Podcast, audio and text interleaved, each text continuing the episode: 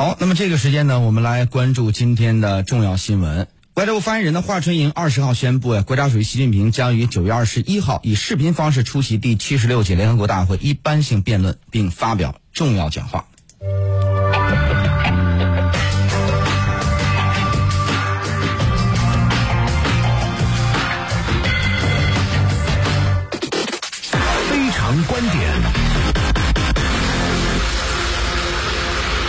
那么应该说呢，对于习主席啊即将出席的第七十六届联合国大会一般性的辩论并发表重要讲话是非常期待的。世界现在正处于一个转折点上啊，是全球合作共赢，支持以联合国为核心的多边的这个国际体系，共建人类命运共同体，还是全球再分化，拉起有选择性、意识形态化、政治化的这么一个小圈儿？那么用冷战思维和手段维护某国的霸权地位？联合国秘书长古特雷斯呢，在联大召开前呀，特别呼吁中美两个大国修复完全功能失调的关系，避免呢冷战思维，需要不惜一切代价避免出现一个与前一个不同、可能更危险和更难驾驭的冷战。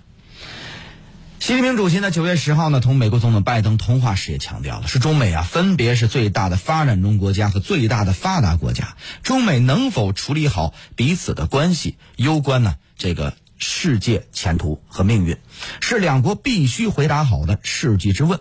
转折点上的这个世界呀，是很期待在联大会议上倾听中国声音和中国方案，期望呢中国在联合国发挥的这个表率作用，推动真正的多边主义，解决向发展中国家提供更多的疫苗、阿富汗和平、气候变化等多种的现实问题。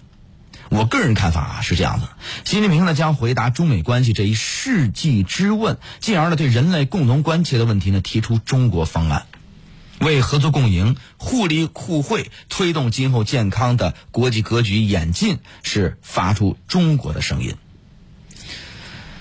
那么，据报道呢，美国总统拜登呢在联大发言当中将强调他不认同新冷战的概念，这是否意味着中美关系会向好呢？那么，中国呀是言必行，行必果，而美国是言行不一，新瓶装旧酒。拜登呢誓言啊，这个要摒弃。特朗普的“美国优先”、“美国第一”啊，支持多边主义，当然看他怎么做的。那么他在有些方面呢，甚至啊，咱们说比这个哎特朗普还特朗普。怎么说呢？那么拜登说的是多边主义，行的是小圈子之实。说好了要支持联合国，实际上是把联合国呢作为维护美国利益的这种工具和手段，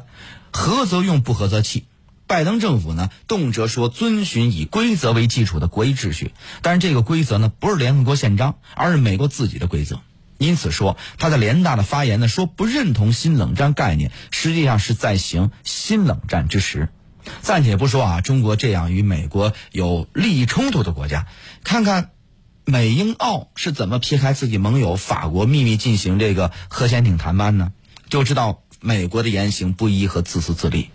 美国的对华政策呀，明明就是对抗，动用行政等各种手段对华进行技术封锁和金融威胁啊，金融胁迫。他偏说呢，只有竞争没有对抗。我估计啊，拜登会用华丽的辞藻去装饰美国的目标不是新冷战，但人们听着听着啊，就觉得哪儿不对啊，就会发现他说的全是新冷战的策略。所以到现在为止，我对中美关系向好还是持比较悲观的一态度，因为拜登所说的“在我任期内绝不会允许中国超越美国”才是他的真心话。为了打压中国，他会不择手段，包括用“只有竞争没有对抗”等等这些话来掩饰真相。